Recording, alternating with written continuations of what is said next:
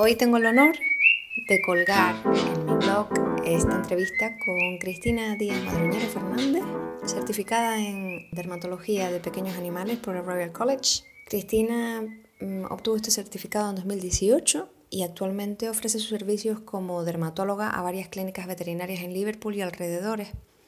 aunque continúa también trabajando en clínica de primera opinión a tiempo parcial la aproximación diagnóstica, ¿realmente tenemos que descartar otros parásitos en gatos que no sean las pulgas? ¿Cuál es la prevalencia de otros parásitos en gatos en realidad? Porque siempre que leemos un árbol diagnóstico en dermatología hay que descartar los parásitos, pero realmente con la facilidad que tienen los gatos para quitarse los parásitos de encima, con esa lengua llena de, de esa especie de espinas que tienen, ¿qué parásitos tenemos que descartar? Depende también de, la localización. porque, por ejemplo, aquí en Inglaterra, como en España, imagino, tendréis un montón de, pulgas y esa es realmente la, mayor causa de, problemas a nivel parasitario con, gatos. Hay varios parásitos que tenemos que considerar. El parásito de Otodectes, que básicamente lo que ocurre es que produce un montón de prurito y se sitúa normalmente en la parte externa del oído. El 50-80% de las, otitis en gatos están causadas por este parásito. La diferencia que tenemos entre lo que solíamos ver y lo que solemos ver ahora mismo es el hecho de que en los últimos 3, 4 años ha salido en el mercado unos antiparasitarios que son fantásticos, que son las iso, isoxalofinas, creo que se llaman, que nunca cojo el nombre, las que son como el Bravecto son tan potentes que en la mayor parte de los casos suelen matar a, prácticamente todos los parásitos. Y como tal, pues evidentemente las pulgas es lo primero que tenemos que, eliminar, pero también tener en cuenta la distribución de los, de los síntomas clínicos, porque si tenemos pruritos sobre la cabeza, por la zona de los oídos, por la zona del, del cuello, todo depende de dónde vayamos a empezar y cuál es la presentación clínica, pero por supuesto el autodectes como tal es una de las cosas que tenemos que eliminar como principal y es muy fácil de eliminar. Lo único que tenemos que hacer es sacar una muestra de dentro del oído, ponerla debajo del microscopio con un poco de ah, parafina y ver si encontramos ese parásito como tal. Si no encuentras autodectes en, en la citología de oído, ¿qué otros diagnósticos diferenciales consideras para la infección óptica? Para infección óptica, normalmente sueles encontrar bacterias. Los gatos que tienen otitis, por regla general, suelen estar causadas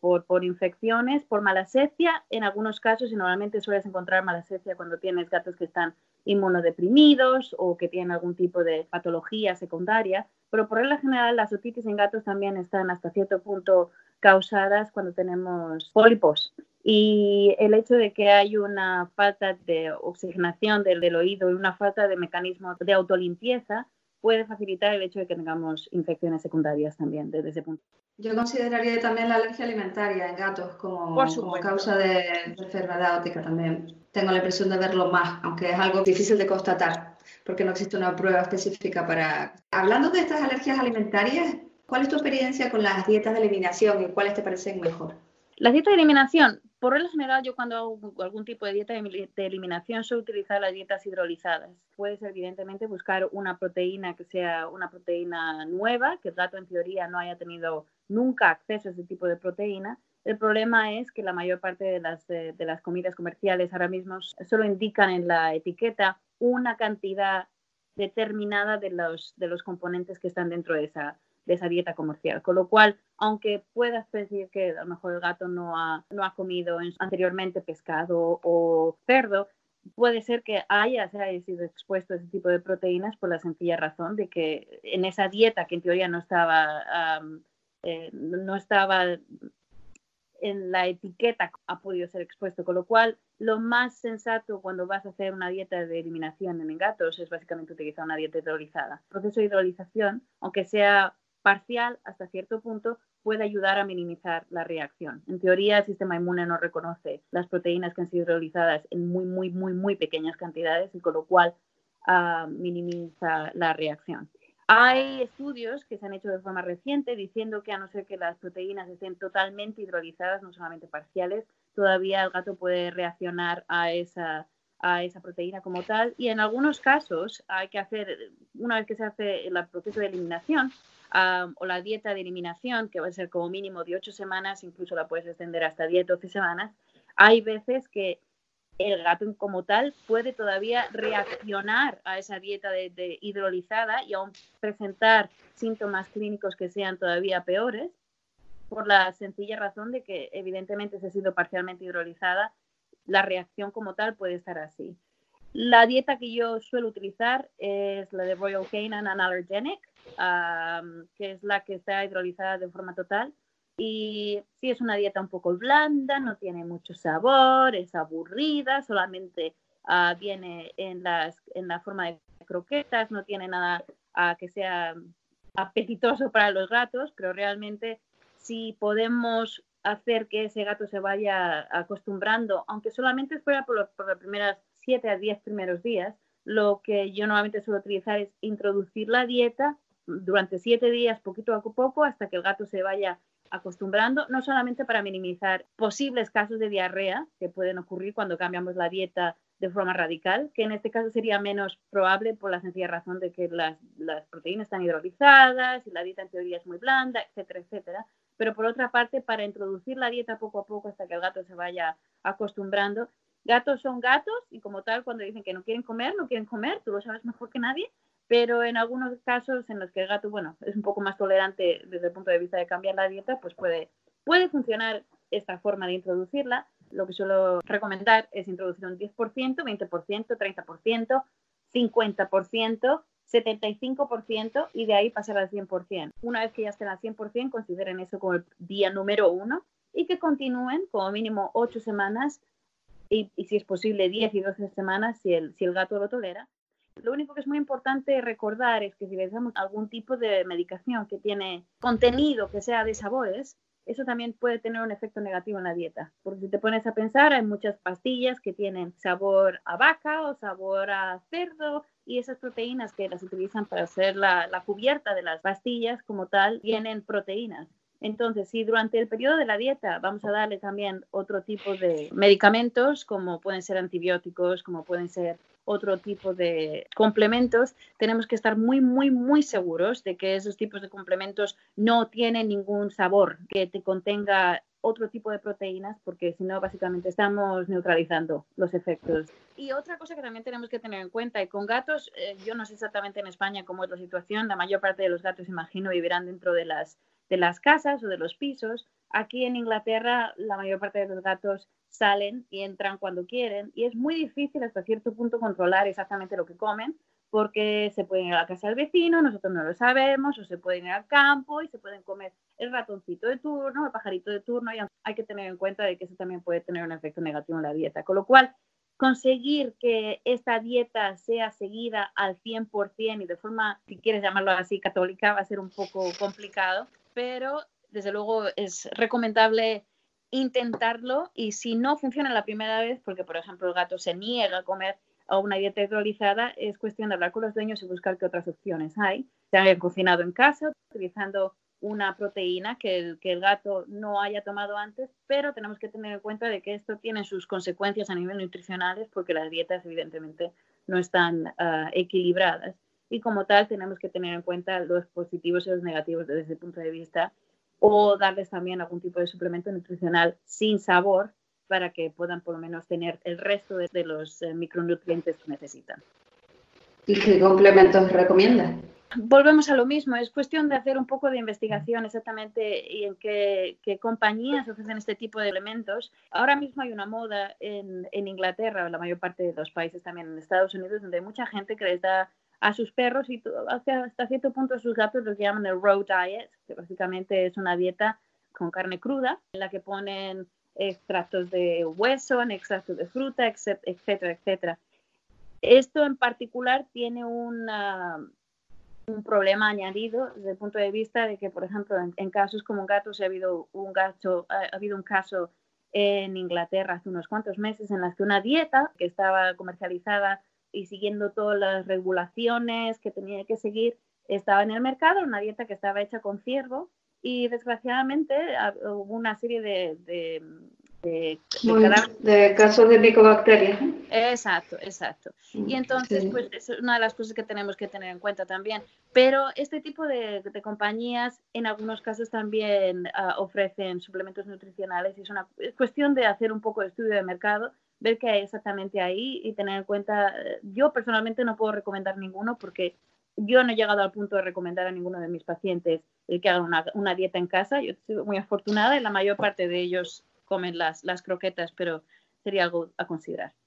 El tema de, la, de salir, de que los gatos salgan también, aparte de las presas que pueden cazar por ahí, está el tema de los vecinos, ¿no? Típico vecino que alimenta al gato también y aunque le pongas un mensaje en el collar al gato diciendo no me alimentes, pues sigue alimentándolo, ¿no? Y después, efectivamente, yo, yo encuentro el mismo problema con Royal Canin, que es la, la falta de un alimento húmedo, que, que, es muy popular entre, entre los gatos. Creo que salió el año pasado, tú me dirás mejor, el año pasado o este año, un estudio que defendía que la dieta de eliminación en perros puede en realidad ser más corta de, lo que estábamos acostumbrados, ¿no? A priori se decía que, que, eran tres meses, luego dos meses, y parece que lograron reducir ese periodo de eliminación a unas cinco semanas. Sin embargo, no he visto nada publicado al respecto en gatos, porque eso sería otra buena cosa, ¿no? Poder eh, reducir el periodo de eliminación en estas dietas. Y por otro lado, eh, quería solamente comentar algo acerca del confinamiento que mencionaste antes, porque el confinamiento durante estas últimas semanas se ha convertido en un tema muy de moda. Y de hecho la ISFM sacó un comunicado a la semana pasada diciendo que no era necesario confinar a los gatos a raíz de la pandemia, porque hay gatos, si los gatos están acostumbrados a salir, supone un estrés muy grande verse confinados de, de repente, ¿no? Es, es, algo que no llevan bien en absoluto. Es una de las cosas que, uno de los problemas que tengo al, a la hora de prescribir dietas de eliminación, que yo soy muy poco partidaria de confinar al animal. O sea, no, nunca recomiendo confinar al animal porque creo que la consecuencia psicológica del confinamiento puede ser aún peor que el prurito que está sufriendo el animal, ¿no? Totalmente. En fin, en fin. Eh, por otro lado, tenemos otra dificultad en gatos y es la, el retraso que siempre sufrimos en el área felina respecto a los medicamentos que se sacan para cualquier cosa. Ahora tenemos Cytopoint en, en, perros que funciona, a mí me, me, funciona muy bien, estoy como muy contenta con estos Cytopoints. Por el momento, pues tenemos la prednisolona, la ciclosporina, el apoquel, el apoquel, el oclacitinib. Y el oxacitinib mm, parece que está dando mejores y mejores resultados. A medida que vamos obteniendo, que vamos leyendo estudios nuevos, parece que los resultados están siendo mejores, ¿no? Eh, ¿tú ¿Cuál es tu experiencia con el Apoquel? Personalmente, yo no he tenido, no, no he llegado a utilizar el Apoquel o el Clacitinib en, en mis casos. Básicamente, yo soy obsesionada, si quieres llamarlo de esta forma, y me parece algo muy, muy, muy, muy importante que cuando recibes el caso por primera vez, pases un buen tiempo hablando con los dueños para obtener una buena anamnesis, una buena historia clínica, intentar establecer exactamente cuál ha sido la presentación y sobre todo hacer el diagnóstico básico. Y volviendo al tema que estábamos hablando antes de los ectoparásitos, no solamente por las, por las, eh,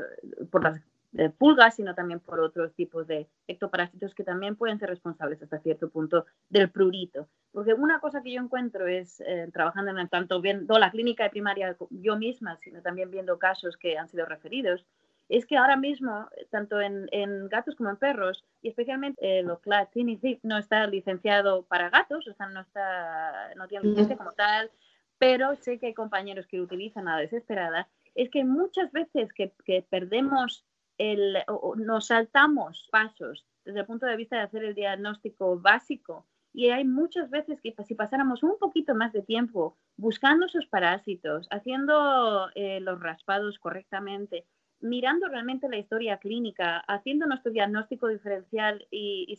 volviendo al tema de, las dietas, haciendo las dietas de eliminación correctamente, en muchos casos, por supuesto no todos, pero podríamos llegar al punto de que podemos hacer que ese gato esté muy, muy confortable, no, no tenga tanto prurito y pueda tener una vida bastante cómoda sin tener que llegar al punto de llegar de utilizar el apoquel o la prednisolona. Y realmente este tipo de tratamiento, aunque es muy útil,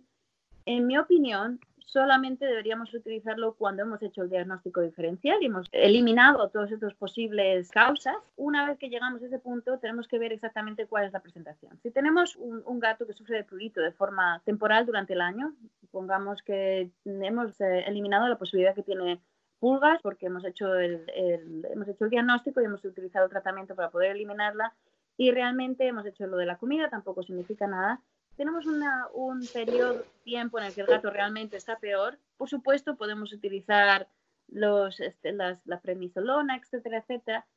Pero tenemos que tener en cuenta que solamente debemos utilizar este tipo de tratamientos si eh, vemos que los tratamientos originales han sido refractarios. Por supuesto, utilizar el, el, como tal, aunque puede ser útil y aunque en teoría se ha visto que tiene una forma muy rápida de, respuesta, solamente tenemos estudios de la utilización de apucuel en este momento de muy poca duración. Ah, no sabemos cómo esto puede afectar a los gatos a la larga, porque evidentemente no, está, no, no, han tenido la licencia, han hecho estudios a largo plazo. Y aunque puede ser útil y las dosis que necesitan son más altas que las que se utilizan en perros, puede ser, yo lo suelo utilizar, o lo, bueno, no lo suelo utilizar, lo consideraría si tuviera un caso que es refractario a todas las, eh, todas las medicaciones que han sido utilizadas de forma regular y que tienen licencia como tal. O sea, darías prioridad a la ciclosporina, por ejemplo. Daría, daría y te vuelvo, eh, depende también de la presentación. Si tú tienes un gato que solamente tiene un prurito de forma ah, temporal durante tres, cuatro meses al año, desde pongamos abril hasta septiembre, y realmente yo a ese gato lo puedo controlar bien con una dosis inicial de esteroides y bajar esa dosis inicial a, muy básicamente a, un día sí y otro no, con una y mantenerlo con una muy baja dosis de esteroides, yo preferiría utilizar esa pequeña dosis de esteroides porque los gatos lo toleran mucho mejor que meterme a la ciclosporina. Sin embargo, si tengo un gato que está, está purítico durante todo el año, básicamente consideraría, porque pensando en todos los eh, efectos secundarios que, las, que la prednisolona y eh, otro tipo de esteroides pueden tener a la larga, considera utilizar ciclosporina siempre y tanto uh, eliminemos todas las posibilidades o todo, eliminemos las, la posibilidad de que tengamos el síndrome de inmunodeficiencia felina, que tengamos evidentemente el virus de, y, por supuesto la toxoplasmosis también y hacer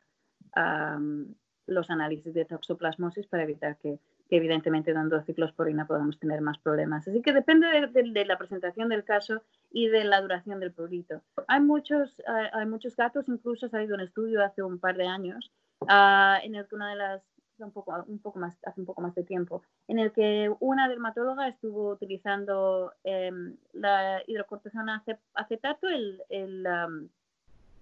un esteroide tópico que se puede utilizar de forma, incluso hasta dos veces al día en gatos, y, uh, y, probó, o sea, y resultó con bastante útil hasta desde, o sea, para controlar el prurito siempre y cuando fuera un proyecto de una zona localizada como tal y no un proyecto generalizado. Y vuelvo a, decir lo mismo, si es un periodo de tiempo ah, específico. Si tú tienes un gato que está prorítico durante todo el año, evidentemente, por mucho que el, el esteroide tópico no se absorba de forma sistémica, pero puede tener también consecuencias en la piel a la larga ah, y hacerla un poco más, em, más eh, fina y consecuencia también de tener otros problemas después de esto. Sí, el, uso de, productos tópicos en gatos parece que es mucho menos popular que, en perros, porque se lamen mucho más. Eh, la ventaja de esta hidrocortisona es que es de absorción rápida y solo hay que vigilar al gato durante unos minutos, ¿no? Hasta que se absorbe. Mm. entender. Eh, yo también soy reacia a utilizar ciclosporina por el tema de la posible reagudización de toxoplasmosis, a menos que me encuentre en un caso que es refractario a otro tipo de tratamientos o, con síntomas muy severos. Eh, lo que utilizó mi gatita en Bandama es un antihistamínico.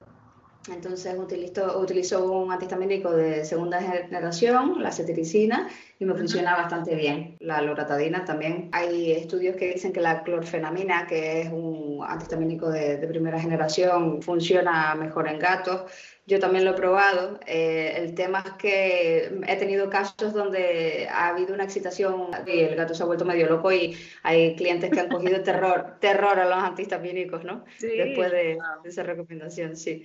Eh, no son muchos, ¿eh? no me ha pasado, creo que me ha pasado una vez, pero, pero, pero, pero pasa. O sea, de, esos efectos secundarios que, que dices, ah, no, pero en realidad eso debe pasar muy poco, con muy poca frecuencia, porque yo nunca lo he visto, pero sí pasa. Aquí estoy yo para constatarlo. y la prednisolona efectivamente también la doy a, las dosis más, lo más bajas posibles y prefiero las tabletas que, que las inyecciones de, larga acción, que les tengo, les tengo mucha manía, sobre todo porque la gente se acostumbra, luego te va Parece que te exigen que repitas el tratamiento que administró el veterinario anterior y te ves abocada,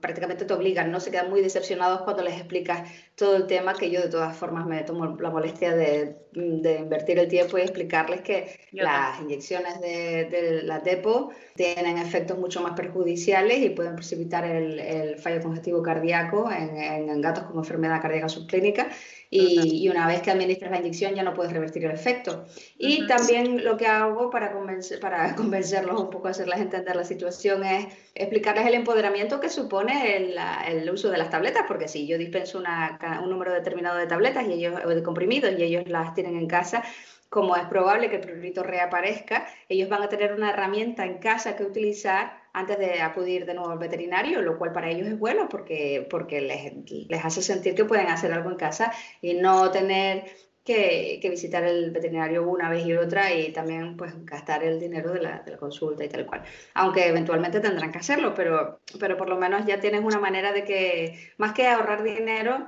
yo creo que empodera al propietario porque se siente más en control de la situación. No simplemente depende de la, esa inyección que administra el, veterinario, sino que el, el, dueño se siente como más un poquito más responsable de controlar los síntomas clínicos y actuar en consecuencia y administrar, eh, controlar la frecuencia de administración de, la prednisolona, ¿no? Totalmente de acuerdo con lo que estás diciendo sobre las, sobre las pastillas. Una de las cosas que yo he encontrado, que hay muchos clientes que son reacios, es como, tú mejor que nadie lo sabes, que los gatos no son los más fáciles para darle las tabletas. Y como cual, o las pastillas en este caso. Y hay muchas veces que tú se los enseñas en la clínica y le das la tableta o la pastilla al gato y el gato se la toma perfectamente y luego llegan a casa y no saben por dónde cogerlo. Y una cosa que yo he encontrado que me ayuda mucho desde ese punto de vista es, eh, y depende también de que la situación en la que nuestros oyentes estén en la clínica, si tienen ayuda, si hay otro compañero que esté ahí o si tienen auxiliar que les puede echar una mano y pasar un poco más tiempo con los dueños. Pero yo suelo encontrar que, que el hecho de pasar un poquito de tiempo, el hecho de, enseñarles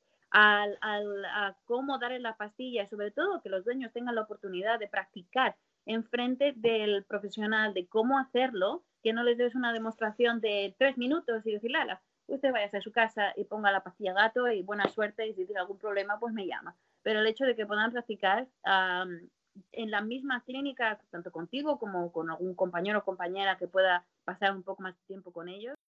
el hecho también de que como ya tienen esa idea de que pueden de que pueden hacerlo ellos mismos eso también facilita la cooperación con el veterinario. Porque una de las cosas que yo suelo encontrar y es lo primero que les explico cuando veo un caso es que es, fundamental que, que trabajemos como si fuésemos un triángulo. Yo le ayudo a usted a que le ayude a su gato para que su gato mejore pero básicamente ustedes son mis ojos o son mis manos y no solo funciona en términos de mejorar el vínculo veterinario-cliente o de mejorar los resultados clínicos del tratamiento, creo que también tiene otros efectos beneficiosos, como podría ser, por ejemplo, eh, eh, la resistencia a los antibióticos. Hay un antibiótico que los clínicos, los clínicos de primera opinión administran con muchísima frecuencia. Hay estudios, y tengo uno en mi blog de 2017, eh, un artículo publicado al respecto eh, de la frecuencia exagerada con la que se utiliza la cefovecina en gatos, en casos en los que realmente tampoco está indicada. Hay muchos problemas, se,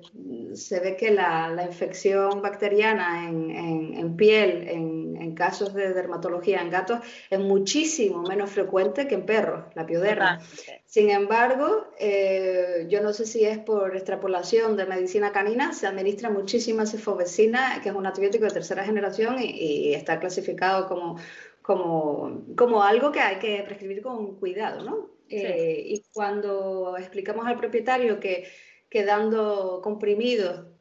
de, del antibiótico que nosotros consideremos eh, necesario, cuando lo consideremos necesario, no, no cuando lo necesitan los perros, sino cuando lo, lo necesitamos en los gatos, al explicarles que pueden administrar tabletas y como dices tú, eh, invertir el tiempo en mostrarles cómo administrarlas o eh, también explicarles de qué manera podemos un poco engañar al gato, pues poniendo eh, el, comprimido en un poquito de comida aparte del, alimento que normalmente recibe. contigo y una de las cosas eh, en las que se basa la Cat Friendly Practice es en invertir tiempo en no solo educar al propietario, sino establecer ese vínculo con el cliente y, hacerle partícipe de, de, todo esto, ¿no? Y mm, creo que queda una última pregunta que teníamos prevista para hoy, que es la, inmunoterapia, o sea, lo que es el diagnóstico de, las, de las, alergias y la, especificidad en gatos, quiero decir, respecto a los perros, cuán útil nos es en gatos, porque parece que no está ni siquiera bien demostrado en humana que, la inmunoterapia, por ejemplo, funciona. Y, y, y, bueno, según mi punto de vista, hacer todos estos paneles de, de alergenos en, animales que, a los que luego no se les va a someter a una inmunoterapia, pues tiene un efecto, eh, tiene un resultado relativo, ¿no? Sobre todo cuando lo pones en la balanza y, consideras el precio de, las pruebas. Eh, y el efecto que puede tener en el manejo de la patología, hay veces que, que, bueno, pues que no se puede que no se puede o que el propietario tampoco ve la ventaja en ello, ¿no? Y si además pues contamos con, eh, además vemos que, que, el resultado en gatos es peor que en perros, pues me parece un tema controvertido y por eso quería preguntarte al respecto cuál es tu experiencia con, con esto y, y cuáles, cuáles son tus recomendaciones. Pues básicamente, bueno, como, como imagino que sabrás y, y, la mayor parte de los oyentes también sabrán, el diagnóstico de atopía como tal, que ahora ya no se considera como atopía como tal, sino como el síndrome de atopía, porque ah, realmente, sí, realmente con los gatos no se sabe exactamente cómo las inmunoglobulinas E realmente, cuál es el papel de las, de las, ah, de las inmunoglobulinas E en la, en la presentación y en, la, en el desarrollo de la, de la hipersensibilidad como tal, o de la hipersensitividad como tal. Y una de las cosas que encontramos es que sí, estoy totalmente de acuerdo contigo. Volvemos al tema de que estábamos hablando antes del diagnóstico diferencial y de eliminar otras posibles causas antes de decir, ay, tenemos que hacer las sangres para, o los análisis para poder ver este tipo de test, porque sabemos que si hacemos estos análisis eh, vamos a encontrar una solución y vamos a darle al gato este tipo de tratamiento. Realmente hay muchos gatos en los que cuando se les hace eh, los análisis sanguíneos muestran que son positivos, pero eso es positivo como tal, no significa que, que, el gato tenga la enfermedad o que sufra de esta alergia, sino que puede ser positivo, pero en realidad no es la razón por la que el gato está teniendo el prurito. Y una de las cosas que, que yo suelo utilizar eh, cuando llego al punto de que es un diagnóstico de exclusión y, o, de eliminación, y he eliminado todas las otras posibles causas, desde parásitos, como hemos estado hablando antes, a, comida, y llego al punto en el que realmente digo, bueno, esto puede ser que tenga una, una, una intervención del ambiente, llegas a, tienes que considerar si realmente el hecho de hacer estos análisis van a darte la solución al problema. Porque si el dueño no está dispuesto a hacer inmunoterapia, que tiene un 25 hasta un 50-75% de los gatos suelen responder bien a la inmunoterapia. Eh, la forma de hacer el tratamiento como tal es idéntico al de los perros. Yo he tenido experiencia con casos en los que la inmunoterapia han tenido buena respuesta, pero que, es muy importante, como hemos dicho antes, eliminar otras posibles causas, porque si no, básicamente estamos ayudando solamente un poco a controlar ese prurito y el resto de los, de los posibles causantes todavía nos dan problema desde el punto de vista de controlarlo. Pero volviendo al tema, ah, lo primero que tenemos que hablar con los dueños es si van a estar dispuestos a hacer inmunoterapia una vez que hemos hecho el análisis. Si el dueño realmente no puede permitirse el hecho de pagar una inmunoterapia por lo menos durante un año para ver si ese tratamiento como tal es efectivo y aunque sea la mejor forma, el tratamiento uh, estrella para tratar, este, para, para, tratar cualquier tipo de alergia, realmente no tiene mucho sentido de hacer el análisis, gastar un montón de dinero del dueño, si no tenemos, si ese dueño no va a estar dispuesto a seguir esos análisis con el tratamiento. Y si directamente nos dicen, no, lo siento mucho, yo puedo pagar los análisis, incluso aunque hagamos uno de, de los pequeños paneles para ver si hay una respuesta o no hay una respuesta, pero no tengo dinero para tratar lo otro, no tiene ningún sentido, porque al fin y al cabo lo que tenemos que hacer es tratar los síntomas clínicos. Y volvemos al tema de utilizar, bueno, pues si vamos a tratar esto, vamos a tratarlo con esteroides, si es, una, si es un problema que tenemos de, tiempo, de forma temporal, o si vemos que esto es un prurito, es un que, está, que ocurre durante todo el año, tenemos que considerar la ciclosporina, etcétera, etcétera. Pero básicamente esa es mi, mi forma de, o sea, mi, mi eh, mi indicación cuando, cuando, mi forma de pensar cuando tengo estos casos enfrente de mí. Si hay buena respuesta y hay gatos que básicamente responden muy bien y es todo el tratamiento que necesitan, pero realmente es un tratamiento caro y aunque es la, el tratamiento estrella eh, de este tipo de, de, de, casos uh, como tal, uh, realmente hay que considerar también qué, qué posibilidades hay de que este tratamiento sea efectivo a la larga, si el dueño puede, puede estar de acuerdo con ello.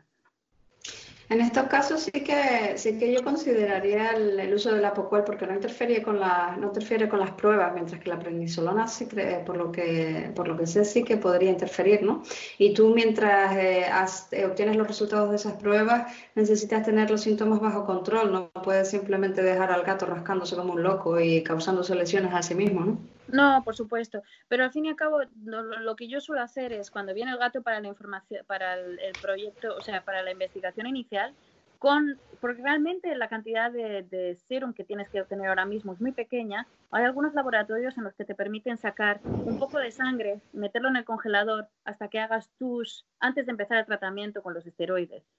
con el Apoquel, que tenemos que tener de hecho en cuenta de que no tiene licencia. Yo no sé, por ejemplo, en Inglaterra ah, tenemos que tener muchísimo cuidado con este tipo de cosas porque tenemos que hacer una cascada. Yo no sé si sería exactamente igual en otros países, pero la ventaja de poder sacar o de poder sacar la sangre antes de empezar con otro tratamiento es que tú puedes empezar a tratar a ese gato, puedes empezar a hacerle el, el diagnóstico de eliminación con la comida, etcétera, etcétera. Y si ves que has eliminado todas esas causas y no te queda más remedio, que tienes que considerar esto, entonces en ese momento le puedes decir al laboratorio, por favor, a, hágase el análisis. En mi experiencia, el, test en la piel en gatos es muy difícil de, interpretar porque la reacción que tienen es mucho más, es, mucho menor que la que tenemos en, perros y tienes que tener mucha experiencia para leerlo. Además, realmente ves que la elevación de la piel dura 10 minutos siquiera, para cuando has terminado el test, los primeros prácticamente no los ves. Entonces, a no ser que tengas muchísima experiencia, realmente la especificidad, la, la, la, especificidad, la sensibilidad de los, de los test de la piel respecto a los test in vitro, hay, aunque el de la piel en teoría todavía sea un poco más específico, pero los de, los de in vitro han subido, o sea, actualmente tienen muchísima mejor calidad de los que teníamos anteriormente. Con lo cual, para, para, gatos, personalmente, yo suelo, suelo hacer siempre análisis. Otra mm, cosa de la que no se habla habitualmente es ese intento que hacemos de, de identificar el alergeno que provoca todo el problema es un poco falso, como es una parte de una creencia falsa, ¿no? No es un alergeno que provoca todo el problema, pueden ser varios y además pueden ser las condiciones inmunológicas del animal, puede ser que tenga alergias de varios tipos al mismo tiempo y, y creo que ya estamos empezando a enfocar estos problemas de alergia de otra manera, ¿no? De, de forma que no es solo alergia a las pulgas o, no en todos los casos, pero hay casos en los que no es solo la alergia a las pulgas, sino que a lo mejor una pulga que pica al animal, que tiene una alergia estacional, que ya estaba teniendo lesiones eh, dérmicas a raíz de, de, la alergia a un polen en el ambiente o, lo que fuera, pues mm. con la pulga que le pica eh, eso no hace más que exacerbar las lesiones, con lo cual mm, llegamos otra vez al tratamiento, al manejo multimodal del, del, problema, que no es solo la inmunoterapia o el no sé qué o el no sé cuánto, sino un poco tratar de atajar eh, todos, todos los problemas que van, eh, todas, todas esas causas que van incrementando la intensidad del prurito hasta el punto que el, el pobre gato empieza a rascarse. Exactamente, mm. exactamente. Mm. Y hay muchas veces, eh, si te pones a pensar en cómo funciona el tema de las alergias, es como llenar con un, un, cubo con agua. Tú puedes tener el cubo básicamente prácticamente lleno, pero solamente necesitas algo más, un poquito de agua más para que ese cubo se desborde. Entonces tú puedes tener un gato que puede tener una serie de alergias, no solamente a un, a un alergeno, sino a varios, como tú más bien has dicho, pero ese gato hasta cierto punto puede estar cómodo. Se rasca de vez en cuando, pero no le, no le supone grandes problemas. Pero si ese gato, por la razón que sea, es expuesto a, pulgas y realmente tiene una reacción muy, muy radical a, la picadura de pulga, eso puede que desencadene toda la reacción de la inflamación de la piel, el prurito, y eso es mucho más difícil de controlar por el hecho de que eh, no hemos tenido en cuenta el, enfoque multimodal como estabas hablando tú. Entonces es muy, muy, muy importante cuando tengas uno de estos casos tener en cuenta que hay que cubrir esa, esas posibilidades, el hecho de control de las pulgas al 100% tiene que ser radical, tiene que ser exactamente como lo indica el, producto, no dejarlo pasar ni siquiera un solo día, porque ese gato que a lo mejor ha estado bien controlado e incluso con inmunoterapia, si, hablamos de ese tipo, o incluso con medicación, un pequeño fallo como puede ser ese puede desencadenar muchos, muchos problemas. Entonces hay que, hay que utilizar, hay que, ver estos casos eh, desde el punto de vista de, tener en cuenta no solamente el, tratamiento para las pulgas, controlar el prurito, tener que la piel esté siempre limpia y que esté hidratada y, sobre todo tener en cuenta de que esa, piel no esté inflamada para evitar que haya de nuevo recidivas. Pues, pues muchas gracias.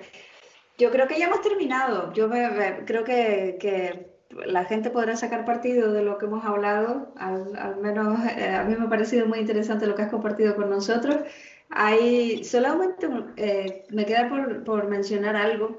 que, se me olvidó mencionar antes, acerca de las dietas de eliminación. Existen muchos más veterinarios nutricionistas que antes en el mercado. Es algo que no, de lo que no hacemos uso prácticamente. Y creo que, deberíamos. El, hecho de, prescribir una dieta de eliminación hecha a la medida del gato, eso podría, de, manera que no sean necesarios los complementos, los suplementos, perdón, nutricionales, que como decías tú, son difíciles de prescribir porque, porque no tenemos muy bien controlado qué suplementos son los que son los necesarios para, para que la dieta sea adecuada. Esas dietas deberían estar eh, prescritas por, por, veterinarios nutricionistas y, y, antes era difícil acceder a ellos, pero ahora cada vez hay más en el mercado. Y además son un gremio que merecen toda mi admiración porque me parece que la nutrición es un tema muy complicado. Eh, yo cada vez que me meto con nutrición termino con la cabeza hecha un bombo porque hay que tener muchísimos factores en cuenta y, sin embargo es un tema muy importante eh, con el que, los, con el que lo, es muy fácil motivar a los propietarios. Hay dos temas que son comportamiento y nutrición que son clave cuando en la comunicación con los propietarios porque son las áreas de la medicina veterinaria de, de las cuales surgen más dudas. Y nada, que yo cada vez veo a, más nutricionistas en red y, creo que hay que darles un apoyo porque ellos nos apoyan muchísimo a, a nosotros.